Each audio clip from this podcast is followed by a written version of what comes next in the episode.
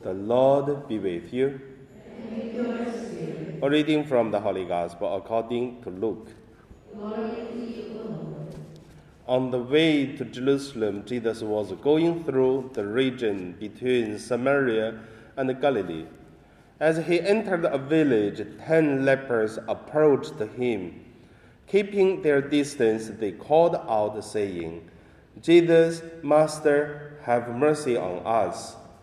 When Jesus saw them, he said to them, Go and show yourselves to the priests. And as they went, they were made clean. Then one of them, when he saw that he was healed, turned back, praising God with a loud voice. He prostrated himself as, at Jesus' feet and thanked him. And he was a Samaritan. Then Jesus asked, Were not ten made clean? But the other nine, where are they? Was none of them found to return and give praise to God except this foreigner? Then Jesus said to the Samaritan, Get up and go on your way. Your faith has made you well. The Gospel of the Lord.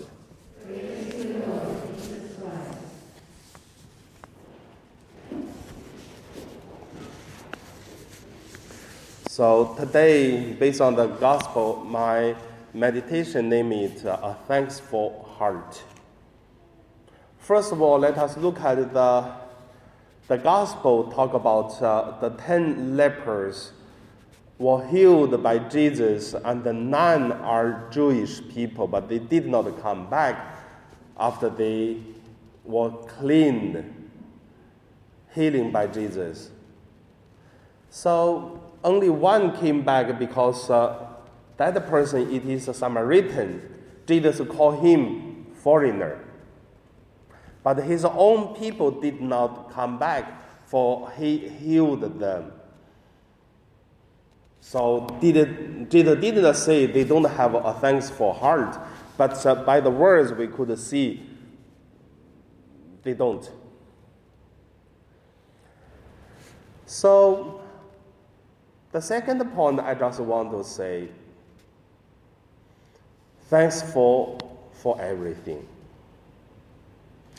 First of all, we have to thanks for we have a, such a beautiful world, a, such a beautiful universe.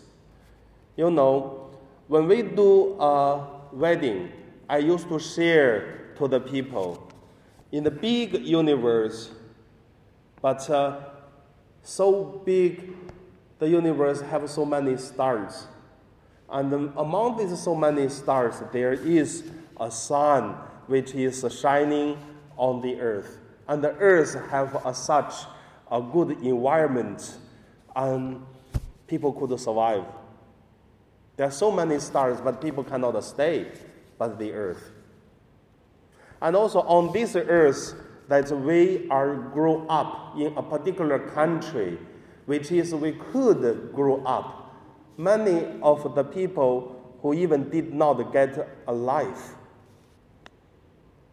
and also, we are not only thanks that we have a life, but also many people who had a life, but they did not survive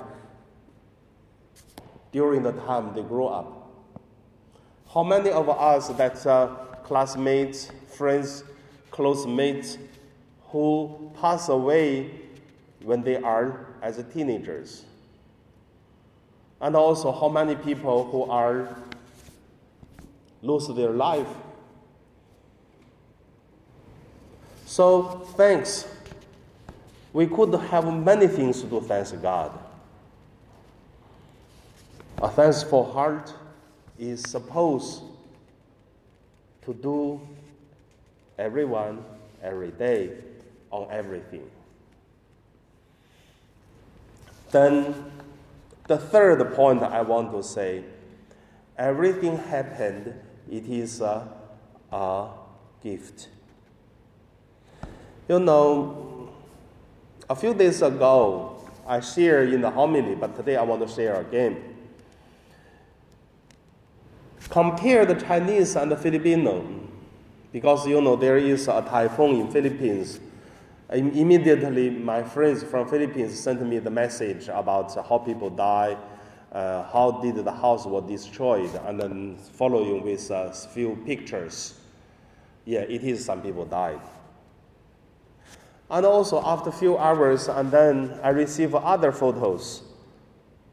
The people who are playing in the water because of the flood, and then people watching TV in the flooded house. People was playing guitar on the top of the roof, but the water just flowing.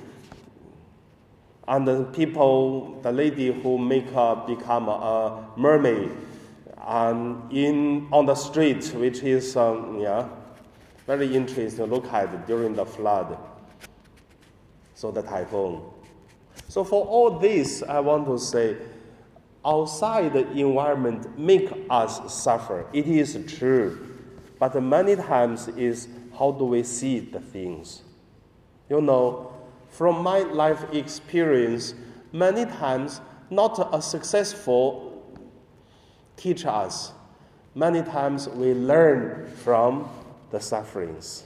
And we grow up, grow mature, we become more stronger because we go through the difficulties.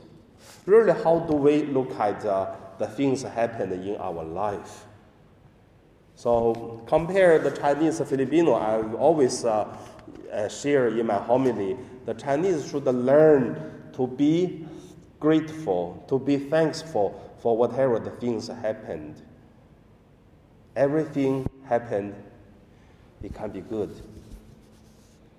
So that is uh, the deeper meditation through today's the story about thankful heart. Once we thank, you can see there are many things can be thankful. But if we complain, I tell you, everything can be complained. So it really depends how do we live our life. So that's my sharing. Hopefully, after this month, each of us evaluate our life. We can make a list. Thanks for this, and thanks for that. And then you will see not all the good things we thank, but for the not good things we also can be thankful. So now we pray.